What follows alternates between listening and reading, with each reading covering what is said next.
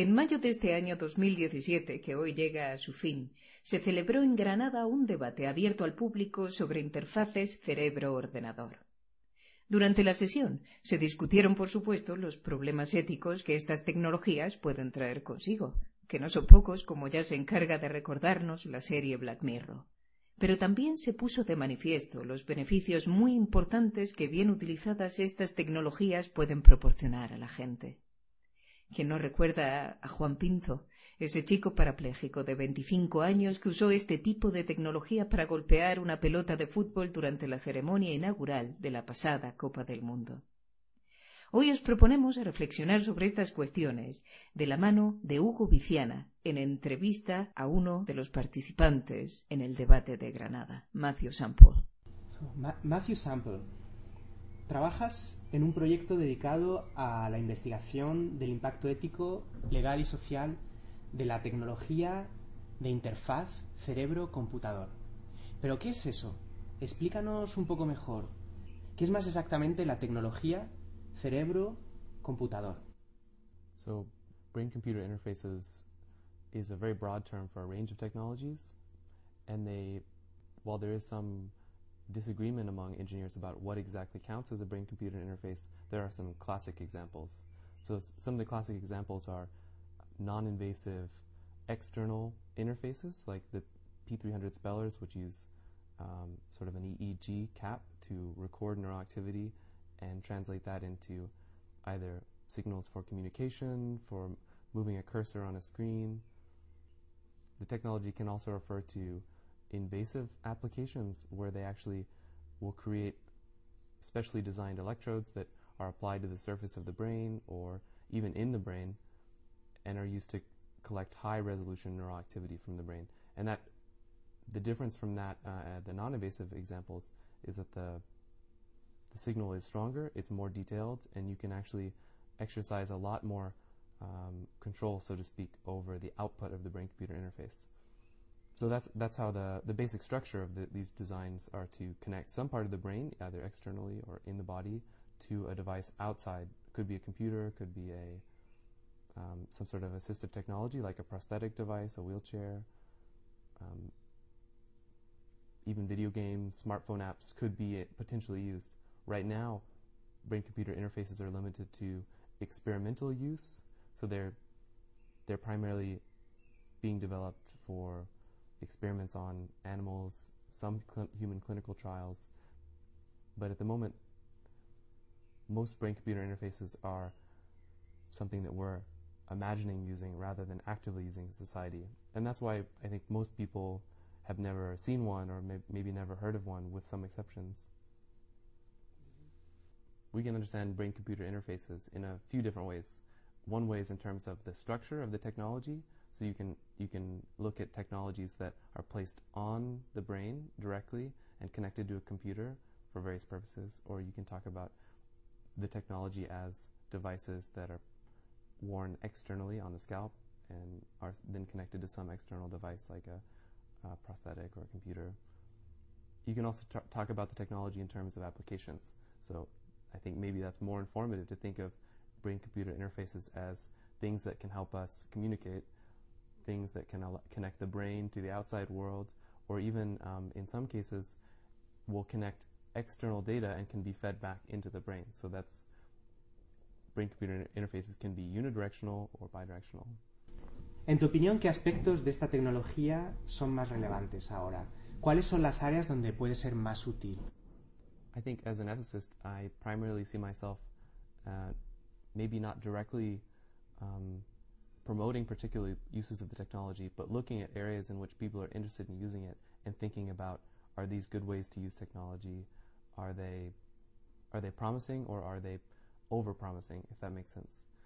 So some of the applications that I've been thinking about that people have put forward are medical uses. So you could you could imagine using a BCI to help someone communicate if they have trouble speaking or maybe they have trouble moving their mouth at all. You could use a BCI to give them the ability to transfer information out of their ba- brain directly into um, a computer program or to some sort of inter- interface with their family and friends.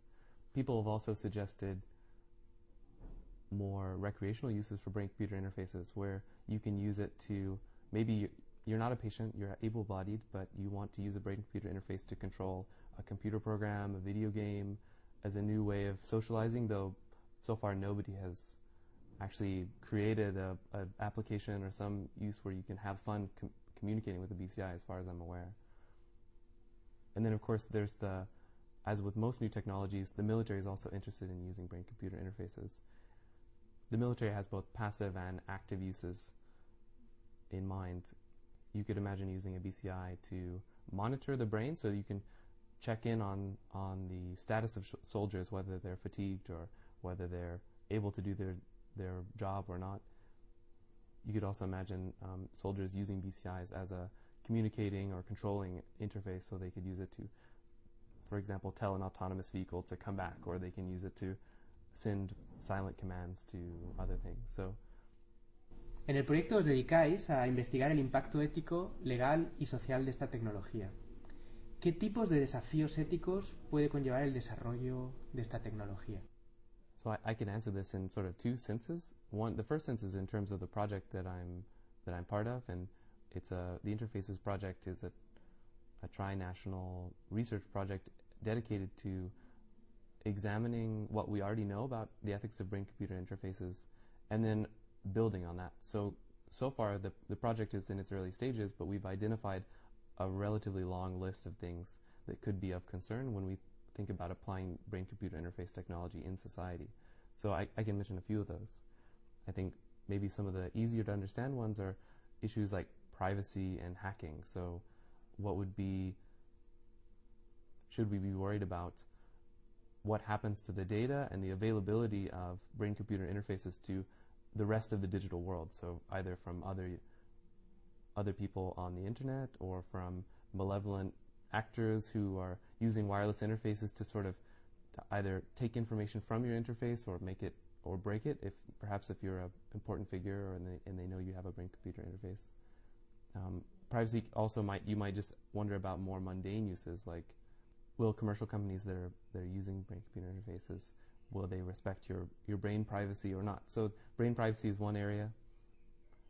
Other concerns maybe are more unique to brain-computer interfaces because of their proximity to to the brain, which so many of us identify. We think we are our brain. Whether that's true or not, that's something that a lot of people hold true, maybe culturally or socially. So as a result, I think that brain-computer interfaces also pose potential challenges for human identity, human nature. So how do you, as a user, would using a brain-computer interface, whether invasive or non-invasive, change how you think about yourself? Would you feel more of a person and less of a person as a result of the technology? Would it help you become who you want to be, or would it be something that you doubt yourself, thinking, "Am I am I some sort of robot or some sort of monster or something like this?" I think that given that given that so few people are using brain-computer interfaces right now, we just don't know the answers to these questions yet. Social identity, of course, is another relevant issue. Will people treat you differently? So independently of what you think about the use of the technology, will people treat you better or or worse? Will they stigmatize you or will they point out your flaws because you're using the technology? So privacy, identity, these are these are a couple of the really major issues that the project has identified. I can also answer like just personally what what do I find most compelling about the ethics of, of brain computer interfaces. I think as a as far as my own opinion on the matter, brain computer interfaces maybe aren't so different from any other technology that we're creating but I think that they're an excellent test case for investigating how technology and society interact. Does this do BCIs represent a well-functioning technological development pathway, or do they represent maybe something that's broken that we need more public input, or we need more ethical input, or something like this? So even independent of the individual ethical issues of brain-computer interfaces, I think it's a it's a great test case to ask: Is this how we want to make technology in the world in whether that's in Canada or America or Spain or wherever they're being developed. Is it democratic enough? Is it ethical enough? These are questions I like to ask, and I think that brain computer interfaces can help us become clearer about our ideals for responsible technological development. Bien, hace poco trascendió la noticia de que algunas grandes compañías como Facebook o la compañía de Elon Musk han entrado en este terreno, invirtiendo grandes cantidades de dinero y Esto que en sí mismo puede ser muy prometedor, también conlleva, supongo, una serie de cuestiones sobre la publicidad o el carácter abierto o privado del conocimiento que se genere sobre todo sobre todas estas investigaciones eh, en particular si son desarrolladas en el, en el ámbito privado y de, y de, la empresa privada eh, en los próximos años seguramente se, generen muchos conocimientos en este área ¿crees que estos conocimientos deberían ser conocimientos mm, libres o deberíamos eh, estar contentos de que grandes empresas uh, entren también en este terreno. Estoy pensando aquí en, eh, por ejemplo, los que sufren algunas enfermedades raras. Eh, puede parecer que a lo mejor eh, la iniciativa privada no pueda satisfacer directamente estas necesidades y que por este motivo que el conocimiento que se genere aquí sea más, más abierto, sea algo necesario. I like to think a lot about the the amount of control the average person has over technologies that are offered to them, and I think many times open source or open data, open hardware, these are offer these are offered as solutions to the problem of control, so that by giving giving the whole ecos making the by making the whole ecosystem open to the public and to consumers I think the, the ideal scenario is where the ideal outcome is that your average consumer or, person could change the technology to meet their needs. They could look at it and examine it closely to see if it meets their standards for privacy or safety. That they have more they have more control over the technology because they're accountable to themselves. I definitely wouldn't claim to be uh, an, an expert on the the philosophy of open source software or any open movement, but I think it's a good test case for this this question of what control should we have over the over the hardware, over the software, and over the data that it produces. Unfortunately, I think that open source can also fail to achieve those goals in some cases. Just from my personal experience, I think about Android as an open source platform in which a large company made a platform widely available. You can you can develop it for yourself, but it turns out that Google maintains a lot of control over the over the Android platform in addition to phone manufacturers. So it, it turns out that it, as an open source software, you do have a sort of do-it-yourself phone OS community, but for most people, it doesn't impact their lives. They they actually still have to go to the store and buy the software that's a buy the phone and the software that's available to them. So I think um, your question is good. Uh, your question is a is a good one that to ask about what control do we have over the technology. I don't know if open source is the is the solution to that, but I think it we can be imaginative in thinking about different ways in which consumers could participate in the design of the technology, maybe before it reaches a consumer level, or perhaps looking for other technological development models, whether participatory, whether it's publicly funded instead of privately funded.